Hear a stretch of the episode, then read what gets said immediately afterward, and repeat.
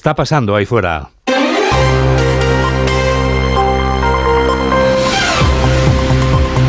Onda Cero. Noticias fin de semana. Juan Diego Guerrero.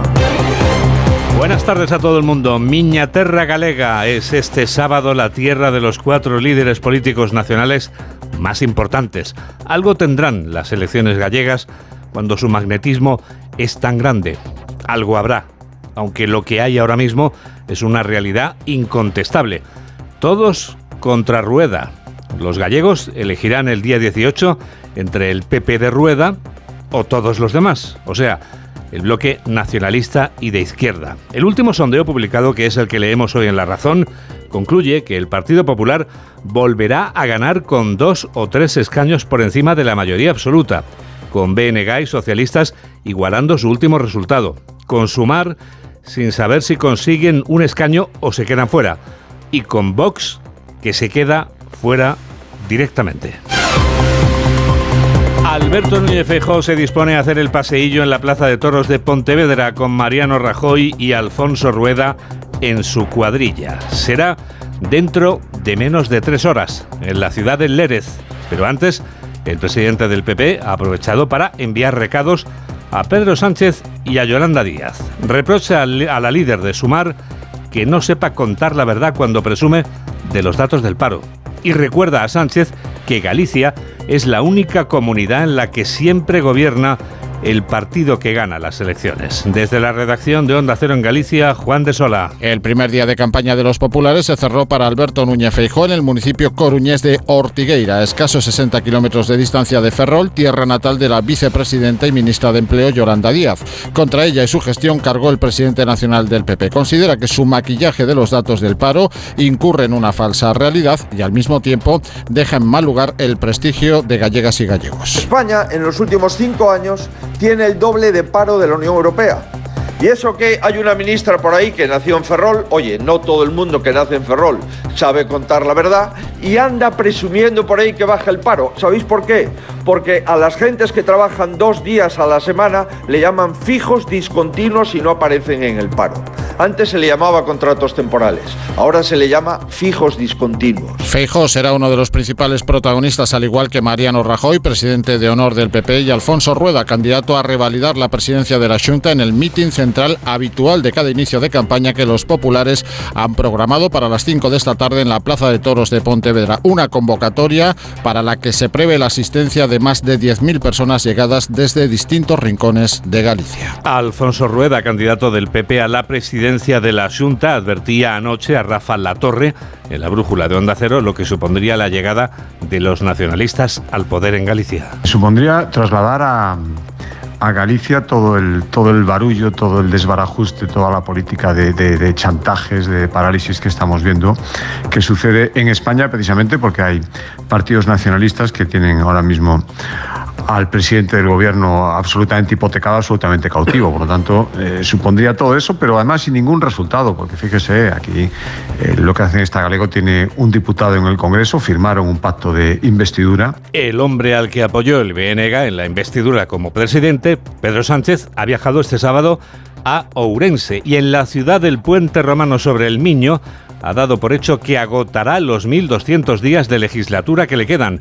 El líder socialista ha vuelto a mutar en presidente del gobierno durante el mitin y ha anunciado la fecha en que el Consejo de Ministros aprobará la subida del salario mínimo interprofesional. Volvemos a nuestra redacción en Galicia, ahora con Ángeles San Luis. Pedro Sánchez ha dicho que restan 1.260 días de legislatura, cuenta por tanto con completarla. Se le hará larga a la oposición, augura, y su gobierno seguirá apostando por la política útil. Ha afirmado que siempre merece la pena el esfuerzo de dialogar, negociar, para obtener avances como la subida del salario mínimo interprofesional que anuncia llevará al próximo Consejo de Ministros este martes. También la normalización de Cataluña.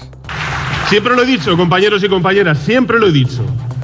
La normalización total de Cataluña no vendrá de la noche a la mañana, pero mi convicción de normalizar la situación en Cataluña es total, porque eso es bueno para Cataluña y es bueno para España. Y eso es lo que estamos haciendo durante estos años de gobierno, compañeros y compañeras.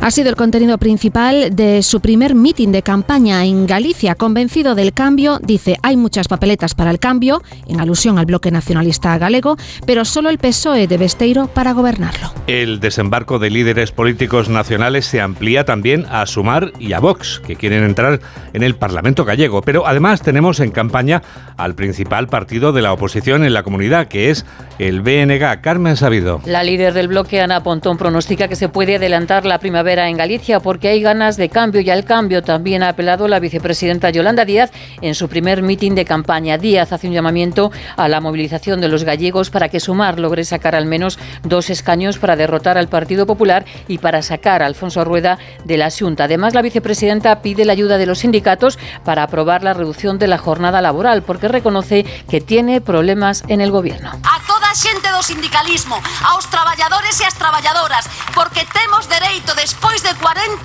anos de xornada laboral conxelada, a vivir mellor. Dentro de goberno tamén teño problemas, por tanto, sí, pídovos axuda a toda a xente traballadora da comarca para que fagamos noso o dereito a reducir a xornada laboral. Santiago Abascal se ha desplazado a Ribeira, donde se ha comprometido a defender en Bruselas los intereses de los agricultores y los pescadores. Intereses ha dicho que no defiende Alfonso Rueda. El último sondeo publicado, que es el que leemos hoy en el diario La Razón, dibuja un Parlamento gallego muy parecido al actual, tan parecido que los tres partidos que lo integran obtendrían idéntico o casi idéntico resultado, de manera que Alfonso Rueda gobernaría con mayoría absoluta. Carlos León. Sí, Juan Diego, el Partido Popular conservaría la mayoría absoluta en las elecciones de Galicia del próximo 18 de febrero, según la encuesta que, como dices, publica hoy el periódico La Razón. De acuerdo con este sondeo de NC Report, el candidato del Partido Popular, Alfonso Rueda, obtendría el 47,9% de los votos y entre 40 y 41 escaños, dos o tres más de la mayoría absoluta, que como sabes se sitúa en los 38 parlamentarios. El segundo partido más votado sería el BNG, con el 25,3% de las papeletas y 19 o 20 diputados, mientras que el Partido Socialista se situaría en tercera posición con 14 o 15 escaños y el 17,2% de los votos. La encuesta ofrece a Sumar la posibilidad de obtener un escaño con el 4,3% de los votos, mientras que Vox se quedaría fuera del Parlamento de Santiago de Compostela. En otra comunidad histórica, Cataluña, todavía no hay fecha para las elecciones, pero hoy vuelve a haber arenga independentista contra los jueces que les caen mal, que son casualmente los que le llevan la contraria. El presidente Pera Aragonés que es también coordinador de Esquerra, es quien lanza el embate. Aragonés asegura que el texto de la ley de amnistía que Junts ha tumbado en el Congreso no es el problema. Onda Cero Barcelona, Monsevals. Pero Aragonés considera que no hay ningún problema en el redactado de la ley de amnistía, sino el problema está, dice, en el sesgo político de algunos jueces. En este sentido, según ha explicado en una entrevista a EFE, el presidente del Gobierno no es partidario de reformar el delito de terrorismo en el Código Penal como vía para intentar blindar la amnistía, porque dice eso podría conllevar más riesgo y podría tener consecuencias no previstas por el independentismo. El problema no es el contenido de la ley de amnistía. El problema no es el Código Penal, el problema es la aplicación torticera y manipulada que hacen algunos jueces claramente alineados políticamente con el Partido Popular y con Vox. Por lo tanto, la ley es robusta y yo no veo abrir el Código Penal para arreglar la aplicación de la ley que hace un juez en concreto. ¿no? Frente a los cambios que exige introducir Junts per Cataluña en la ley para blindarla mejor, ha alertado de que el texto final debe pasar todos los filtros, dice, del Tribunal Constitucional y de la Justicia Europea. Y la propuesta actual, según el presidente, sí que permite superar todos estos filtros. Los ministros de Asuntos Exteriores de la Unión Europea temen que la guerra de Gaza se extienda. Durante la reunión de los cancilleres de los 27, que se celebra este sábado en Bruselas, cunde esa preocupación después del ataque lanzado anoche por Estados Unidos, informa el corresponsal de Onda Cero en Bruselas, Jacobo de Regoyos. Los ataques aéreos de Estados Unidos contra objetivos iraníes en Irak y en Siria están aquí en la mente de todos porque todos temen, escuchamos a Josep Borrell, la extensión del conflicto y sus consecuencias para Europa. Todo el mundo debería intentar evitar que la situación en la región se convierta en explosiva. Ataques norteamericanos que el ministro de Exteriores considera justificados. Es la respuesta que ha dado los Estados Unidos a estos eh, ataques terroristas. Para que no se extienda el conflicto, dice José Manuel Álvarez, lo primero es que se detenga la guerra en Gaza. Queremos un alto el fuego permanente e inmediato. Sin embargo, como constata Josep Borrell, lo que vemos es exactamente lo contrario. Dicen que hay zonas seguras los israelíes, pero el caso es que están continuando con sus bombardeos sobre la población palestina, creando una situación bastante grave. Los 27 intentan también encontrar una postura común respecto a la financiación a la ayuda para los refugiados de Naciones Unidas, que algunos han cortado y otros han decidido continuar. Continuar con la modernización de los funcionarios y con ayuda de una especie de unidad militar de emergencias para desembarcar en ayuda de los centros públicos que así lo necesiten. Es una de las propuestas del proyecto presentado por el ministro Escribá, como nos cuenta Margarita Zavala. José Luis Escribá ha presentado esta semana su proyecto para modernizar y transformar la función pública a todos los niveles. Se trata de que sea más ágil, más efectiva y para eso ha propuesto, por ejemplo, crear como una especie de UME, de una unidad militar de emergencia, pero en la administración pública, con funcionarios especializados que puedan actuar con rapidez allí donde sea necesario, agilizando trámites Lo hemos visto, con, por supuesto, con la pandemia y el Ministerio de Sanidad tuvo que redimensionarse rápidamente. Lo hemos visto claramente en el plan de recuperación, que por su diseño y dimensión eh, supone eh, abordar políticas de gasto público que requiere trabajar mucho más por proyectos. El ministro también quiere crear una agencia que permita evaluar las leyes que se aprueban para comprobar con criterios objetivos si son efectivas y si merece la pena el dinero y los recursos que se están invirtiendo para ponerlas en marcha. El individuo al que ha echado el guante la Guardia Civil en Madrid engañaba a menores de edad a través de las redes sociales para generar contenido pedófilo. Más detalles de la detención de este depredador sexual en la crónica de Laura Gil. La voz de alerta la dieron las familias de dos menores de 8 y 11 años de Jaén que denunciaron haber observado a sus hijas desnudándose y fingiendo actos sexuales en videollamadas. Los investigadores tiraron del hilo y terminaron identificando al presunto pedófilo, un hombre de Madrid de 26 años que se hacía pasar por una menor en redes sociales para solicitarles amistad y después reclamaba a las niñas imágenes íntimas valiéndose de engaños como retos y juegos que iban subiendo progresivamente en contenido sexual o a cambio de dinero virtual o funciones premium en juegos online. Ramón Cuevas, portavoz de la Guardia Civil. Lo que hacía era engañarles, hacía pasar por menores de edades similares a las víctimas y cuando ganaba esa confianza les pedía eh, imágenes de, de contenido pedófilo, de contenido pornográfico y hasta el momento en el registro de la vivienda de este hombre hemos encontrado casi 300 gigas de contenido pedófilo que se está investigando para poder identificar a otras posibles víctimas. Material localizado en ordenadores y otros soportes de almacenamiento en el marco de esta operación denominada Reto Que sigue también el rastro de más víctimas en otros países. Pesquisas a las que se suma otra intervención en las últimas horas. La Policía Nacional ha detenido en Palma a un hombre de mediana edad y nacionalidad española acusado de guardar 10.000 fotos y vídeos pedófilos y de un delito de corrupción de menores. Este invierno primaveral va a seguir con nosotros mañana domingo o va a desaparecer a la velocidad a la que desaparecen este sábado las rosquillas de San Blas en gran parte de nuestra vasta piel de toro. Mamen Rodríguez Astre. Las rosquillas de San Blas, Juan Diego, dice la tradición, que espantan los males de garganta y es que se atribuye el milagro de la curación de un niño que se clavó una espina de pescado en la garganta. Parezco Calandel, ¿te acuerdas? ¿Cuánto verdad? sabes? eh? ¿Cuánto Sí, sabes? con todos mis respetos. Una vez pase San Blas, vamos, veamos o no la cigüeña, tendremos una jornada dominical parecida a la de hoy, día despejado, salvo en Galicia y en la zona del Ebro, donde la niebla vuelve a ser persistente. Lo que vamos a destacar es la subida de temperaturas muy notable, como la del jueves. Tiempo anticiclónico para terminar esta semana y empezar la próxima, que ya te avanzo, trae novedades. Las mínimas, por cierto, bajarán y lo notaremos. Y también para no tener problemas de garganta, Juan Diego, que se me olvida decírtelo antes, Sí. durante todo un año lo que tienes que hacer es comerte una de esas rosquillas de las que me has hablado antes durante nueve días seguidos. Te haré caso como siempre. Tenemos toda la radio por delante.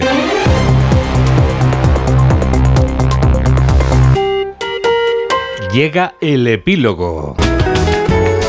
El epílogo que firma Julián Cabrera. Hola Julián. Hola Juan Diego, muy buenas tardes. Bueno, pues ponemos epílogo a una semana en la que la trama rusa en torno al independentismo, investigada por la justicia y señalando directamente a Puigdemont, era la espoleta que hacía volar por los aires la primera intentona parlamentaria para aprobar la ley de amnistía.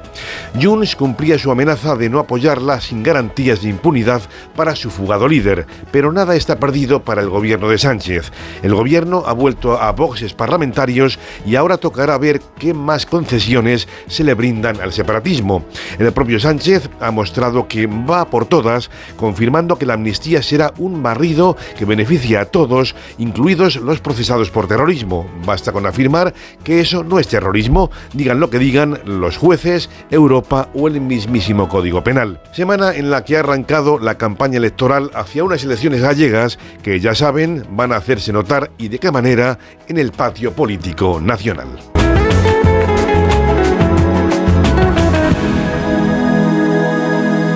Ya son y cuarto, es el momento ideal para el deporte. Noticias del deporte con David Camps. Hola David. ¿Qué tal Juan Diego? Buenas tardes. Quería traerte un par de sonidos, pero es el momento de irnos directamente a Mestalla, al estadio de Mestalla, porque ahí están jugando desde las dos el Valencia y el Almería. Y sí, hay variación en el marcador. Víctor Yuk, Eduardo Esteve, muy buenas tardes.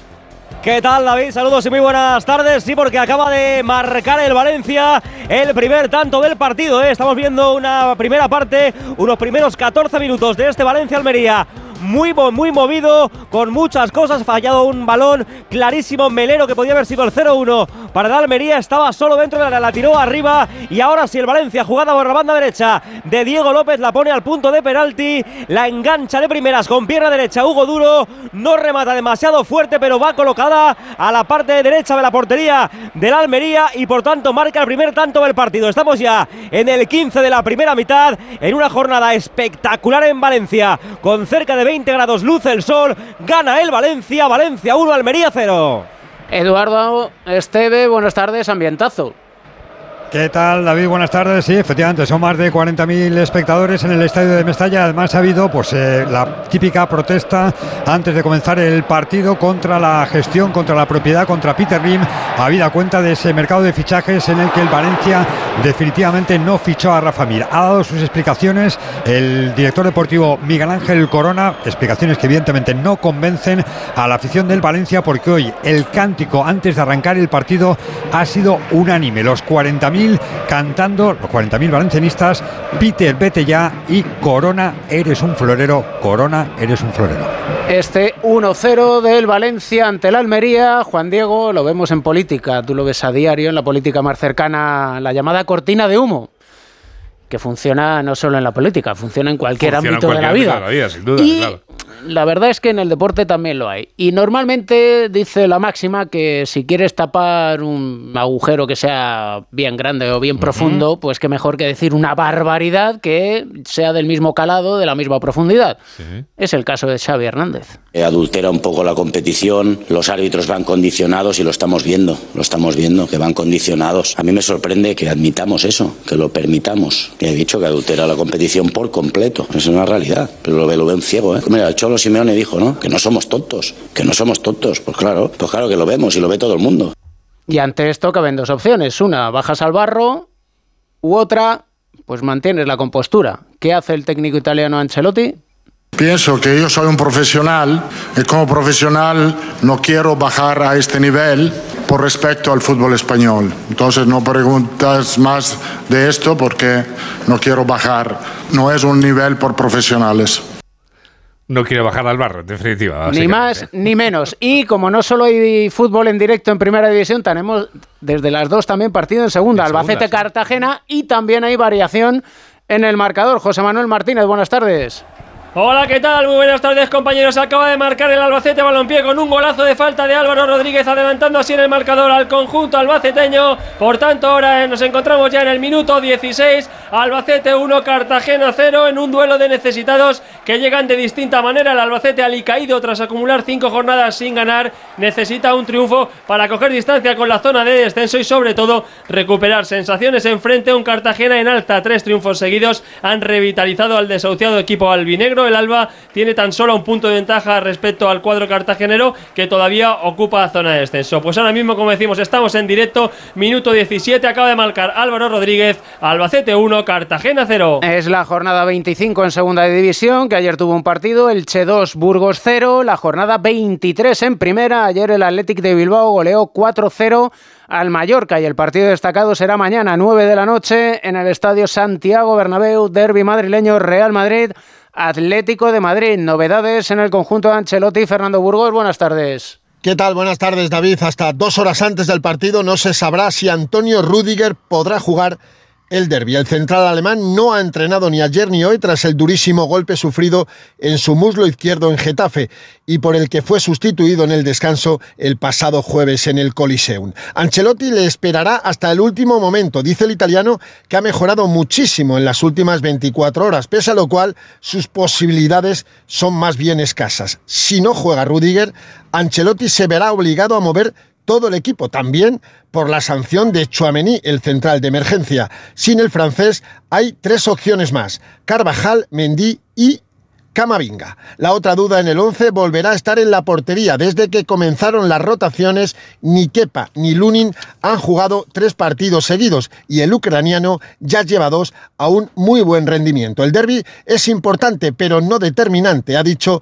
Carleto. El Real Madrid solo ha cedido un empate ante el Rayo Vallecano a cero esta temporada en el Estadio Santiago Bernabéu y suma siete victorias consecutivas como local. Enfrente estará el único rival que le ha ganado dos veces esta campaña. Habrá llenazo en el Bernabéu con 74.000 espectadores. Se jugará a cubierto con el techo retráctil y arbitrará el murciano Sánchez Martínez uno de los dos, tres, David, mejores colegiados de la Liga Española. Gracias, Fernando. ¿Y cómo llega el Atlético? Alejandro Mori, buenas tardes. Buenas tardes, David. El Atlético de Madrid ha completado su último entrenamiento de cara al derby mañana en el Bernabéu frente al eterno rival, el Real Madrid, con las ausencias de Lemar, Jiménez y Azpilicueta, que van a ser las tres bajas para el partido, pero con la buena noticia de la vuelta de Álvaro Morata, que ha entrenado con normalidad, que va a entrar en la convocatoria que conoceremos mañana por la mañana y que tiene opciones de ser eh, titular en un equipo que va a ser eh, probablemente el formado por Black en portería con Molina y Lino en los carriles, Bissell, Hermoso y Reinildo en el eje central de la zaga, Coque de Paul y Barrios formando el centro del campo, los tres en un gran estado de forma, y arriba junto a Antoine Grisman, Morata o Memphis. Veremos qué es lo que decide mañana el técnico argentino, que ha hablado del rival, del Real Madrid y de su entrenador. De los mejores, no pierde nunca o pierde muy poco. Una gestión de vestuario muy buena por su entrenador. Tiene una calidad de futbolistas enorme. No creo que tenga ninguna presión. Seguramente la motivación eh, subirá, porque es un rival que le, le, ha, ganado. No creo que los futbolistas del Madrid piensen tantas cosas. Ellos necesitan ganar, tienen un camino desde el primer día que pisan ese lugar, saben que lo único que vale es ganar trabajan en consecuencia y muchas veces lo logran. Hay que recordar que el Atlético de Madrid ha vencido dos veces al Real Madrid este año, las dos veces como local, una en Liga y otra en Copa, y que perdió en Arabia Saudí. Ha ironizado Simeone diciendo que bueno, que ahí se podría decir que perdió como visitante y que será algo muy parecido a lo que pasará mañana porque el ambiente estaba todo a favor del conjunto blanco. Con la ilusión puesta en la Copa la próxima semana, pero evidentemente con la intención mañana de dar un zarpazo en el Santiago Bernabéu. Gracias, Jano. A las seis y media el Barcelona juega en Vitoria frente al Alavés. Alfredo Martínez, buenas tardes. Buenas tardes, David. El Barcelona se encuentra en Vitoria desde ayer con la imperiosa necesidad de ganar, de conseguir la victoria y de tratar de recortar distancias aprovechando el duelo entre Real Madrid y el Atlético de Madrid, teniendo en cuenta que el Atlético de Bilbao le está exigiendo en las plazas de la Liga de Campeones. Ha traído a 22 jugadores Xavi Hernández para este choque con hasta siete ausencias importantes, Ter Stegen, Gavi, Rafinha, Joao Félix, Ferran, Sergi Roberto, Valde, nombres importantes que condicionan una alineación en la que hay una muy buena noticia, el alta médica de Íñigo Martínez que recibió en el día de ayer y que le apunta a que podría tener algunos minutos. No parece que el central de Ondarroa, el exjugador de Atleti Bilbao y Real Sociedad, sea titular, pero sí podría tener presencia de cara a ir poniéndose a punto para los próximos compromisos del equipo azulgrana, que por primera vez tendrá una semana sin partido la próxima, ya que ha estado jugando en enero en un calendario, como dijo ayer Xavi Hernández, absolutamente infernal. Por cierto, que el técnico ha querido salir al paso de que su anuncio de marcharse a 30 de junio podría haber debilitado su posición como entrenador y dice que es todo lo contrario. Mira, el que diga eso es que no, no ha vivido nunca en un vestuario. El que, el que, dice eso no, no, entiende nada de lo que está pasando en un vestuario, ni de, lo, ni, de la, ni de, la, rebeldía de los futbolistas cuando se va un entrenador. No, no lo va a entender. Es decir, el, el, que ha jugado a fútbol lo puede llegar a entender. A partir de aquí yo pienso que es todo positivo. Evidentemente, eh, si mañana perdemos y perdemos la Champions, pues no será positivo, pero pienso que así iremos mejor. Se enfrenta además el Barcelona a un Alavés que viene consiguiendo victoria tras victoria y que en la ida Samu Morodion le creó muchísimos problemas eh, confiará nuevamente en Lamin Yamal, de tal manera que Xavi Hernández en principio habría de alinear a Iñaki Peña en la portería, en el lateral derecho a Cundé con Pau Cubarsí, Ronald Araujo en la parte izquierda, Cancelo medio campo para Pedri de John Gundogan con Fermín Lamin Yamal y Robert Lewandowski. Es el posible once titular del Barcelona a partir de las seis y media de la tarde en el estadio de Mendizorroza, lo dicho, con la obligación de conseguir los tres puntos. Vamos a ver cómo reacciona el Barça siguiendo con ese devenir tras el anuncio de que su entrenador lo dejará de ser al final de temporada. Gracias, Alfredo. ¿Reacciona o no el Almería en Mestalla, Víctor? No, de hecho acaba de marcar el segundo el Valencia, acaba de marcar Yarenchuk en una jugada por la banda izquierda, balón que viene al segundo palo, salta el ucraniano, mete la cabeza, marca el segundo, por cierto, se quita la camiseta y evidentemente ha visto tarjeta amarilla en el minuto 24 ya de la primera parte, está empezando a encarrilar el partido del Valencia porque gana ya 2 a 0 la Almería. A las 9 juega el segundo clasificado, el Girona, frente a la Real Sociedad. Vicente Casal, buenas tardes. Buenas tardes, Girona y Real Sociedad se enfrentan esta noche a partir de las 9 en el partido correspondiente a la vigésimo tercera jornada en un duelo de Champions League en Girona que está segundo clasificado peleando ahí cuerpo a cuerpo contra el Real Madrid contra una Real Sociedad que está clasificada para la próxima eliminatoria de la Champions aunque se encuentra a nueve puntos actualmente de los cuatro primeros. Un Girona que no se ha reforzado en este mercado de invierno tiene tres partidos clave además del de hoy visita el Bernabéu y San Mamés y de ahí saldrán sus aspiraciones reales de poder optar al título y sobre todo a entrar en Liga de Campeones. En la Real Sociedad, el equipo de Manuel Alguacil necesita ganar para no perder comba y no perder distancia con esos nueve puntos que tiene que remontar para clasificarse en los puestos de Liga de Campeones. Michel recupera a Eric García y Juanpe en el eje de la defensa, mientras que no podrán ser de la convocatoria Tony Villa, David López Justin y Joel Roca. Por parte de la Real Sociedad son bajas Cubo y Traoré, que están con sus respectivas selecciones, mientras que Merkeland, Ayen, Aritz, Carlos Fernández y Tierney no podrán ser de la partida ni estar en la convocatoria por problemas físicos. El partido arrancará a las 9 en Montilivi con el campo lleno y algo de frío y el colegiado del encuentro será Gil Manzano. Gracias, Vicente. Y a las cuatro y cuarto, Granada Las Palmas. Pedro Lara, buenas tardes. Hola, ¿qué tal, David? Buenas tardes. El Granada vuelve hoy a los Cármenes con el objetivo de engancharse a la Liga ante la Unión Deportiva Las Palmas tras la gran remodelación de la plantilla con la despedida de Brian Zaragoza o Álvaro Carreras para dar entrada a un total de nueve jugadores entre los que se encuentra Facundo Peristri o Corbeanu, el canadiense Corbeanu. Para hoy el cacique Medina tendrá la duda de Lucas Boyé con algún problema físico. Vuelve Martín Ongla a la convocatoria. La Unión Deportiva Las Palmas, a seguir con la buena racha de resultados en Granada, cuenta con las bajas para este encuentro de Javi Muñoz y Julián Araujo, pero finalmente Xavi García Pimienta podrá contar con Saúl Coco para el centro de la defensa. Gracias, Pedro. Eh, mañana a las 2 de la tarde, duelo fundamental en la lucha por la permanencia. El Villarreal recibe al Cádiz, el técnico del Villarreal, Marcelino. Es un partido muy, muy, muy importante para nosotros.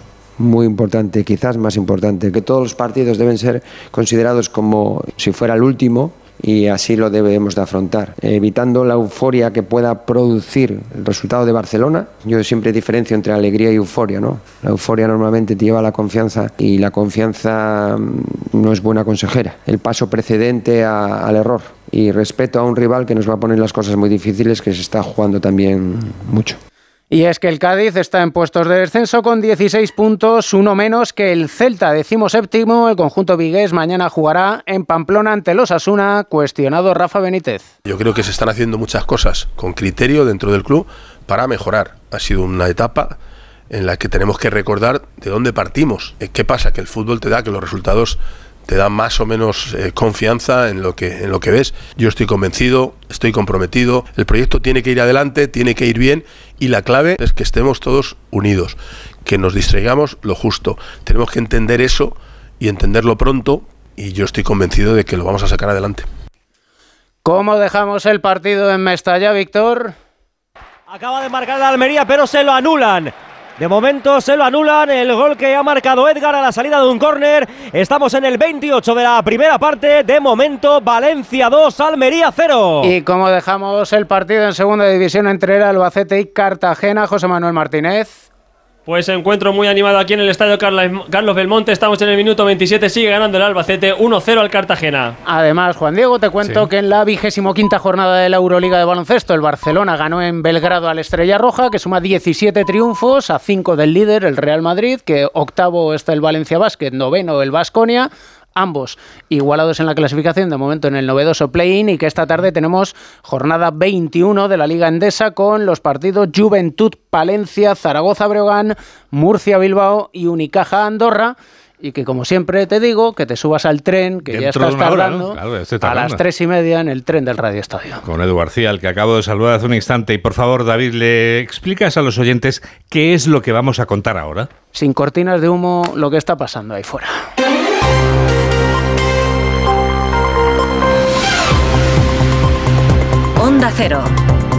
Noticias fin de semana. Juan Diego Guerrero.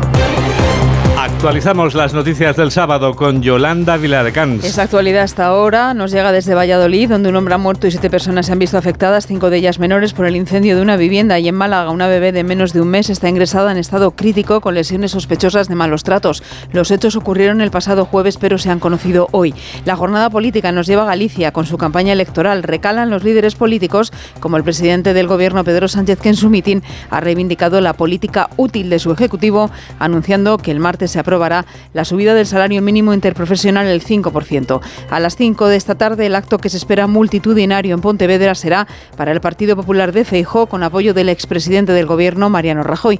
En Onda Cero, el candidato popular y presidente de la Junta, Alfonso Rueda, ha asegurado que no se fía de las encuestas. Hoy el diario La Razón publica un sondeo que conserva la mayoría absoluta para el PP, con el 47,9% de los votos. Mítines además repartidos esta mañana por esas tierras gallegas con Sumar y Vox. Yolanda Díaz ha pedido ayuda a las fuerzas sindicales para conseguir la reducción de la jornada laboral y Santiago Abascal ha alertado de que el sector primario y secundario están heridos de muerte por las restricciones de Bruselas. Y además, la Policía Nacional ha detenido en Madrid a un hombre que engañaba a menores a través de las redes para generar contenido pedófilo y en Palma a otro varón que poseía casi 10.000 fotografías y vídeos con contenido pederasta. Tenemos toda la radio por delante.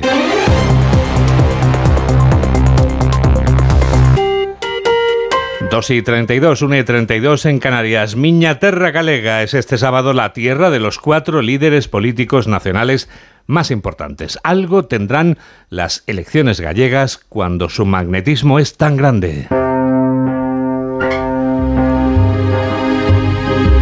Sigue la campaña electoral en Onda Cero. Alberto Núñez Feijó se dispone a hacer el paseillo en la Plaza de Toros de Pontevedra con Mariano Rajoy y Alfonso Rueda en su cuadrilla. Será dentro de apenas dos horas y media en la ciudad de Lérez. Pero antes el presidente del PP ha aprovechado para enviar recados a Pedro Sánchez y Yolanda Díaz. Lo hacía anoche, reprochaba a la líder de Sumar que no sepa contar la verdad cuando presume de los datos del paro y recuerda a Sánchez que Galicia es la única comunidad autónoma en la que siempre gobierna el partido que gana las elecciones. Redacción de Onda Cero en Galicia, Juan de Sola. El norte de Galicia fue el escenario elegido por Alberto Núñez Feijó, presidente del PP, para completar la agenda del primer día de campaña de elecciones gallegas. En un mitin ofrecido esta pasada noche en la localidad coruñesa de Ortigueira, Feijó criticó al presidente Pedro Sánchez en su intento de traer a Galicia la incertidumbre inherente a su gobierno y le reprochó a él y su partido no dejar gobernar a la lista más votada.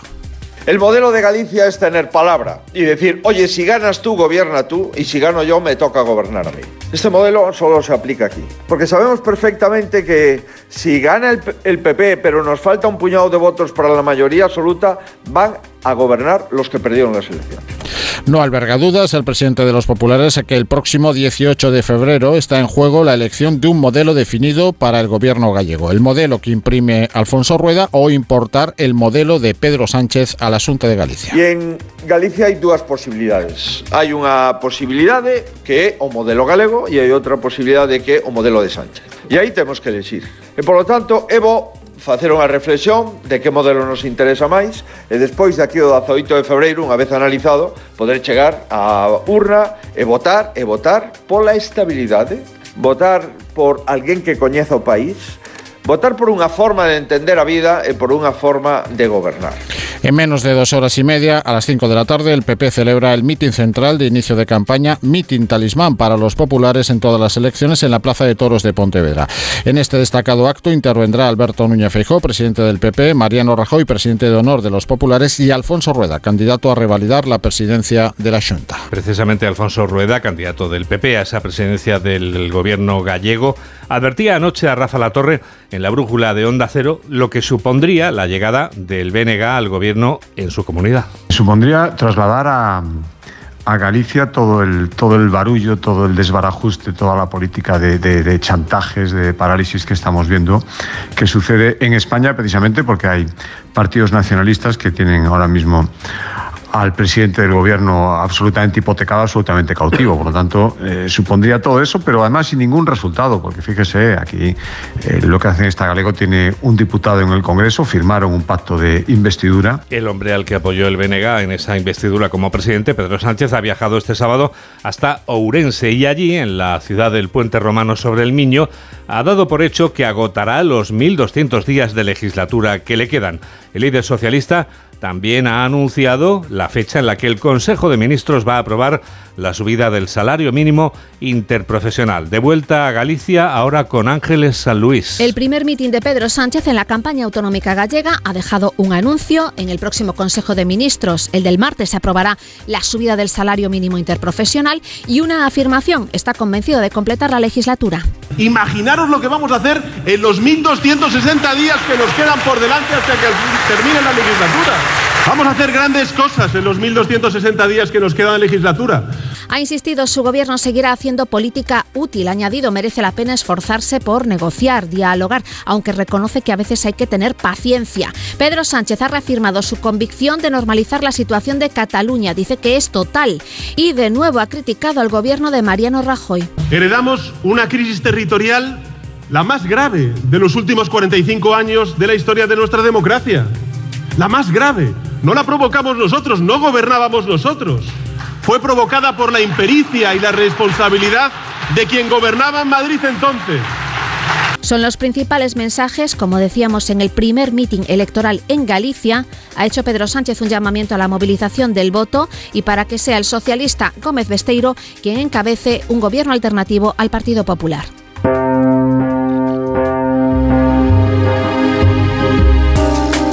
Desembarco de líderes políticos nacionales se amplía también a Sumar y a Vox, que quieren entrar en el Parlamento gallego. Pero además tenemos en campaña al principal partido de la oposición en la comunidad autónoma, que es el BNG. Carmen Sabido. La líder del bloque, Ana Pontón, propone un modelo público de atención a los ancianos en el hogar, un modelo con más inversión para que los gallegos tengan una vejez digna.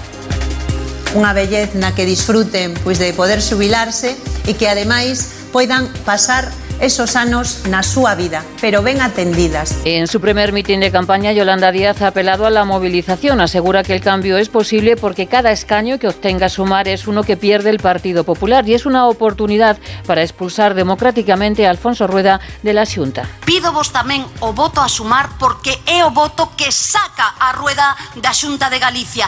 Non é politiqueo, son datos, amigos e amigas de Ferrol, son datos. Cada, cada escano a sumar expulsa ao Partido Popular. En Ribeira, Santiago Abascal se ha comprometido a defender en Bruselas los intereses de los agricultores y los pescadores. Además, ha lanzado reproches a Núñez Feijo. Una oposición a media jornada. Y no, no digo que no trabaje, no, pero ojalá trabajase menos. Porque dedica la mitad del tiempo a hacer oposición a Pedro Sánchez y a decir que hay un golpe a la Constitución y el resto del tiempo a darle la mano a Pedro Sánchez, pero no estaba dando un golpe a la Constitución Sánchez, ¿Qué haces de la mano con Pedro Sánchez reformando la Constitución? Abascal afirma que el gobierno de Rueda es decadente y se propone recoger el voto de los indecisos que están hartos. 3 menos 20, 2 menos 20 en Canarias. Sigue la campaña electoral en Onda Cero.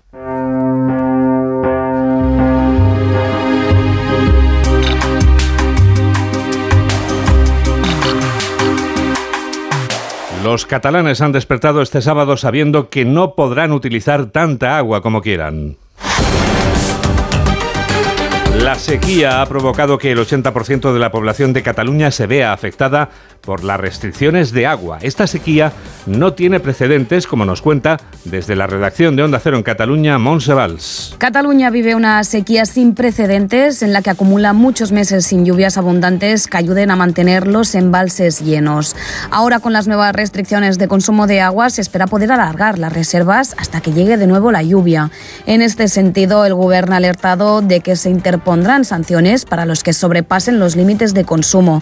Concretamente, hay tres tipos, las infracciones leves, que se multan con hasta 750 euros, las graves con un máximo de 1.500 euros y las muy graves que suponen una multa de hasta 3.000 euros. Y no solo esto, sino que la Generalitat plantea otras actuaciones, como por ejemplo cerrar el grifo de un hotel o de cualquier contador que sobrepase los límites. Todo el dinero que se recaude de las multas se destinará a las inversiones de la Agencia Catalana del Agua, en especial en tareas de abastecimiento y saneamiento. En cuanto a las lluvias, nos esperan a corto plazo, como mínimo en los primeros 10 días de este mes, y es que febrero se pronostica seco, pero se espera que en marzo vuelva a llover con normalidad. Hasta ahora les confirmamos que la ministra de Transición Ecológica, Teresa Rivera, ha trasladado este sábado al presidente de la Generalitat Valenciana, Carlos Mazón, la intención del Ministerio de llevar agua en barcos desde la desalinizadora ubicada en Sagunto, en la provincia de Valencia, hasta Cataluña para luchar contra la sequía que sufre esta región. Ha informado la Generalitat Valenciana en un comunicado que la ministra ha garantizado que el aumento de la capacidad de la desaladora por encima del 15% no tiene ninguna afección para las necesidades de la provincia de Valencia. Hola, soy Rodrigo Blázquez y yo también escucho noticias fin de semana de Onda Cero con Juan Diego Guerrero.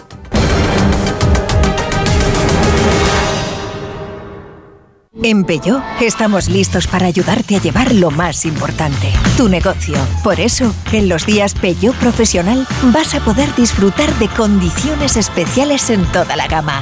Aprovecha del 1 al 14 de febrero para dar energía a tu negocio. Inscríbete ya en peugeot.es. ¿Se acabó el fin de semana? Tranquilo, toma Ansiomet. Ansiomet con triptófano y asuaganda te ayuda en situaciones de estrés. Y ahora también Ansiomet Autoestima, de Pharma OTC.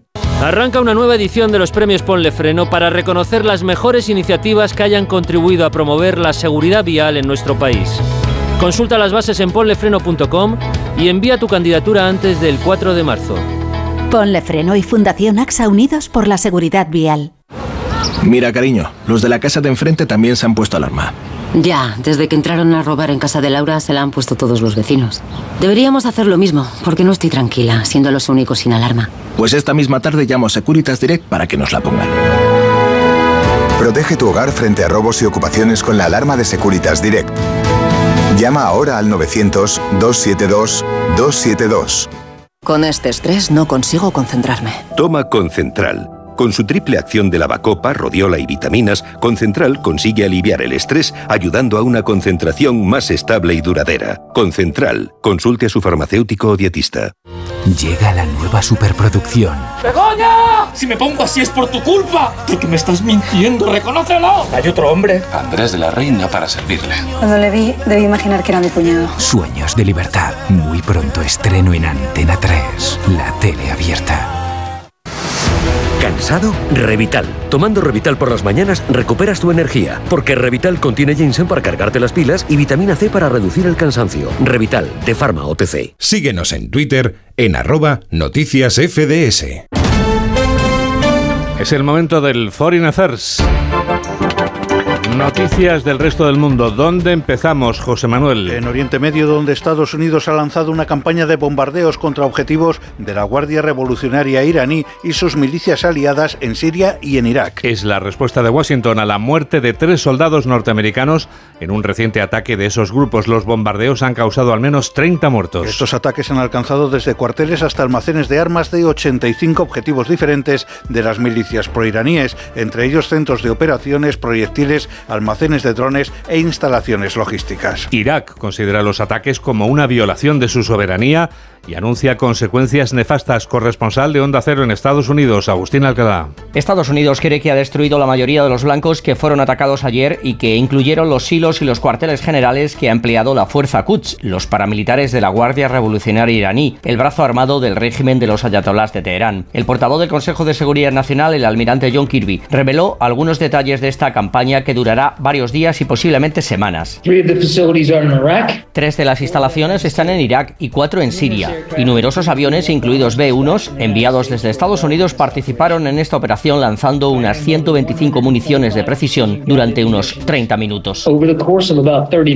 Los encargados de planificar estas operaciones en el Departamento de Defensa han sido muy críticos con las continuas advertencias de la Casa Blanca de que Estados Unidos iba a responder a la muerte de los tres soldados norteamericanos fallecidos en un ataque con un dron el pasado domingo, porque con tantos avisos a lo largo de esta semana se daba oportunidad al enemigo a esconderse, a huir y a proteger en lugares rodeado de mujeres y de niños, pero el Pentágono sabe que si quieren volver a atacar a los norteamericanos deberán salir de sus escondites y entonces las bombas y los misiles estadounidenses les estarán esperando. En Gaza el ejército de Israel asegura haber abatido a decenas de terroristas mientras que fuentes médicas locales denunciaron la muerte de al menos 19 civiles en ataques aéreos y bombardeos. Un comunicado israelí explica que además de las muertes de decenas de terroristas se han destruido numerosos lanzadores de misiles antitanque en Rafah donde se refugian en tiendas de plástico, escuelas, viviendas y hospitales más de un millón de palestinos desplazados. Varios ataques aéreos han provocado la muerte de numerosos civiles, muchos de ellos niños y mujeres. El Ministerio de Sanidad de Gaza indica que desde el pasado octubre han sido asesinados 27.238 palestinos. En Francia, tres personas han resultado heridas, una de ellas en estado crítico, durante un ataque con arma blanca en la estación de Paris-Lyon. El ataque no, eh, no está siendo investigado como atentado terrorista ya que según la policía el agresor, ya detenido, presenta problemas psiquiátricos. Ha sido identificado como un maliense de 32 años procedente de Italia y con los papeles en regla. La Asamblea de Irlanda del Norte está reunida desde hace media hora en Belfast para restaurar el gobierno de poder compartido que ha permanecido suspendido durante dos años por el veto unionista a los arreglos comerciales post-Brexit para la región. El nuevo ejecutivo de Ulster está encabezado por los republicanos por primera vez desde la creación de la provincia hace un siglo. La nueva ministra principal norirlandesa se llama Michelle O'Neill y milita en el Sinn Féin. Tiene los datos la corresponsal de Onda Cero en el Reino Unido, Celia Maza. Entre aplausos, Michelle O'Neill hace historia al convertirse en la primera mujer católica, republicana y nacionalista en liderar el Ejecutivo de Irlanda del Norte. El Sinn Féin, el que fuera brazo político del IRA, grupo terrorista al que perteneció su padre, consiguió una victoria sin precedentes en las últimas elecciones de 2022. El acuerdo de Viernes Santo, que selló la paz del Ulster, obliga a católicos y protestantes a gobernar en coalición, pero los unionistas del DUP se negaban a tomar sus puestos en protesta por los nuevos controles aduaneros del Brexit que han dejado ahora la provincia británica con un estatus diferente al del resto del Reino Unido. Tras las garantías prometidas por Londres para proteger constitucionalmente a la región, se ha desbloqueado ahora crisis política con una jornada hoy sin precedentes. El Sinn Féin ha prometido gobernar para todos, pero no olvida su objetivo histórico, celebrar un referéndum de reunificación de la isla de Irlanda. En Berlín, miles de personas han empezado a congregarse alrededor de la sede del Bundestag para formar un cordón sanitario contra la ultraderecha. La convocatoria la firman más de 1.700 organizaciones de la sociedad civil, entre ellas los sindicatos, ONGs como Amnistía Internacional o Cáritas y grupos ecologistas. La de Berlín es solo una de las aproximadamente 150 convocatorias que llaman a manifestarse contra la ultraderecha en diversos puntos de Alemania este fin de semana. Nos vamos ahora a Buenos Aires porque crecen las tensiones en las inmediaciones movilizaciones del Congreso argentino tras la aprobación de la ley Omnibus. Las movilizaciones en las calles cercanas al Congreso de Argentina han ido en aumento tras la aprobación parcial de la norma presentada por el gobierno de Milei. Se han visto quemas de contenedores, el uso de gases lacrimógenos por parte de la policía y un intento de ataque a un diputado. Hasta el momento, siete personas han sido detenidas. Los medios argentinos hablan de miles de manifestantes.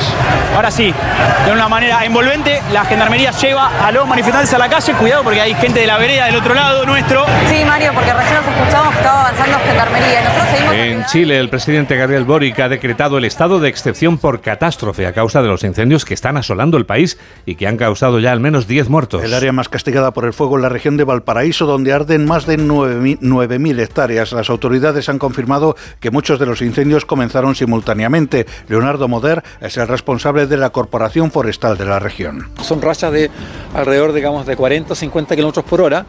Eso es un viento, digamos, muy difícil porque arrastra, ¿no es cierto?, eh, eh, hojas encendidas, ramillas encendidas, pedazos de, de madera encendido y que finalmente cada uno de esos donde cae vuelve a encender un foco pequeño, un pequeño foco y se van multiplicando los focos. Esa es la complejidad que tiene este incendio. En este momento se encuentran despegadas en los recursos aéreos eh, alrededor, de, digamos, cinco aviones más el tanquero y cuatro helicópteros y también tenemos eh, despegadas, digamos, 11 brigadas de combate. El Sambódromo de Río de Janeiro, la pasarela proyectada por Oscar Niemeyer, que cada año se viste de música, magia y color con los majestuosos desfiles de carnaval, cumple ya 40 años como templo de la fiesta más icónica de Brasil. El Sambódromo tiene una capacidad para 72.500 espectadores. El Carnaval de Río arranca el próximo viernes y tendrá una duración de cinco días, entre los cuales las escuelas de samba se dan cita para, para competir y la ciudad recibe visitantes de todo el mundo.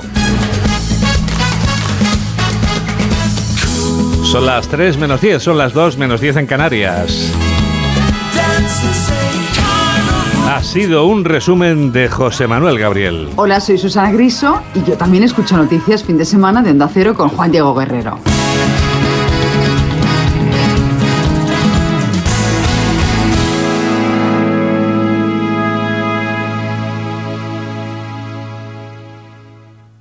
Aprovecha que este febrero tiene 29 días para disfrutar los Fiat Pro Days y redescubre la nueva gama Fiat Professional completamente renovada, con más tecnología, seguridad y unas ofertas únicas. Visita tu concesionario más cercano y conoce la nueva generación Pro en diésel, gasolina y eléctrico. Fiat Professional. Profesionales como tú.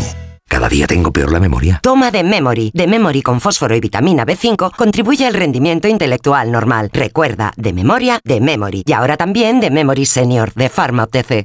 Arranca una nueva edición de los premios Ponle Freno para reconocer las mejores iniciativas que hayan contribuido a promover la seguridad vial en nuestro país. Consulta las bases en ponlefreno.com y envía tu candidatura antes del 4 de marzo. Ponle Freno y Fundación AXA Unidos por la Seguridad Vial. Mira, cariño, los de la casa de enfrente también se han puesto alarma. Ya, desde que entraron a robar en casa de Laura se la han puesto todos los vecinos. Deberíamos hacer lo mismo, porque no estoy tranquila, siendo los únicos sin alarma. Pues esta misma tarde llamo a Securitas Direct para que nos la pongan. Protege tu hogar frente a robos y ocupaciones con la alarma de Securitas Direct.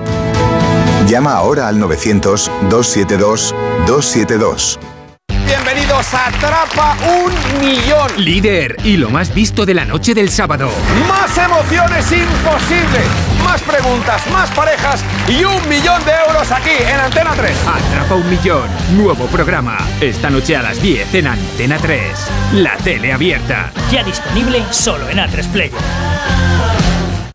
¿Cansado de toser? Toma Herbetón Respire. Herbetón jarabe con extracto de pino y eucalipto espectora y reduce el espasmo bronquial. Herbetón Respire. Consulte a su farmacéutico o dietista. Síguenos en Facebook en Noticias Fin de Semana Onda Cero.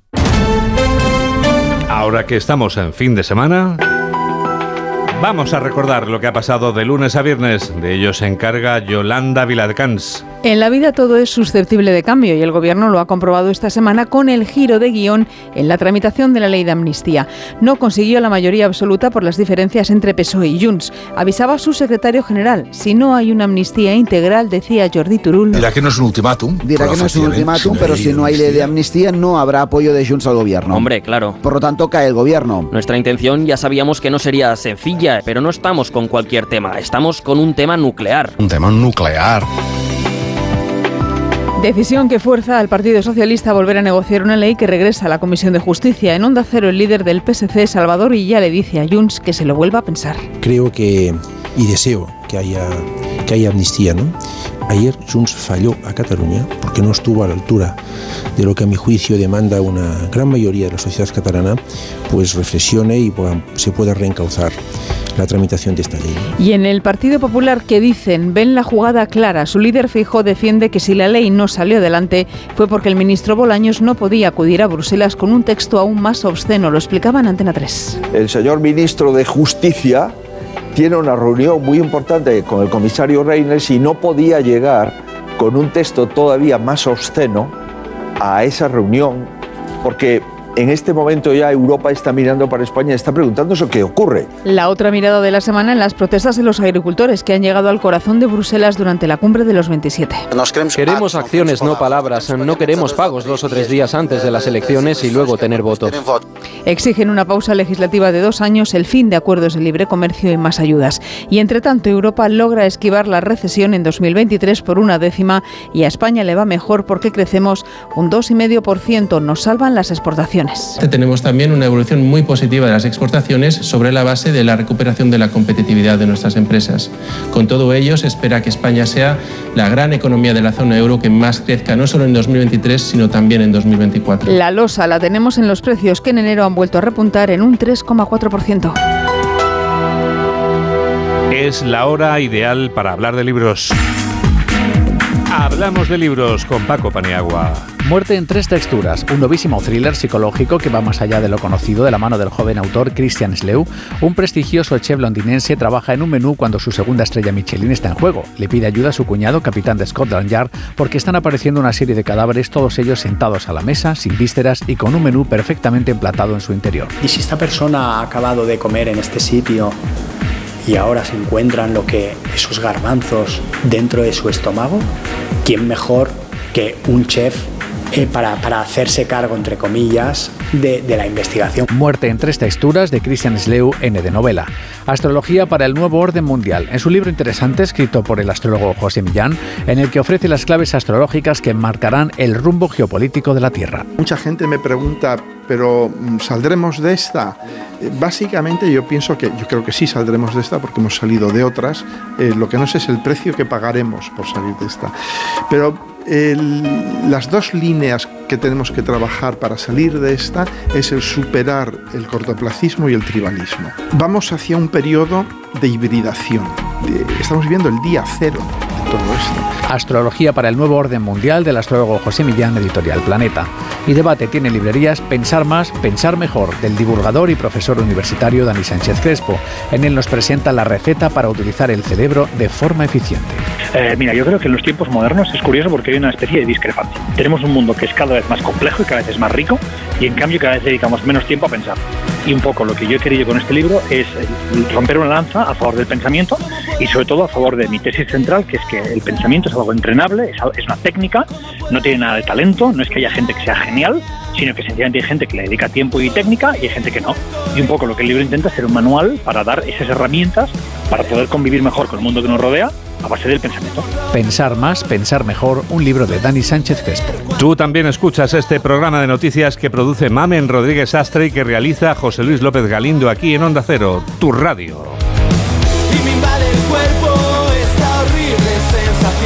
¿Cómo pasa el tiempo? Nos despedimos ya con vitaminas hechas música. Te presentamos a un rockero que compone, canta y toca bajo, guitarras y teclados. Él solo. Curro García es quien interpreta Solo, que es como se llama este número musical, dice Curro que en esta canción habla de sus vivencias con riffs de guitarras y solos energéticos. Hola, soy Curro García y yo también escucho noticias fin de semana de Onda Cero. Con él te dejamos. Gracias por estar a ese lado de la radio y que la radio te acompañe. Adiós.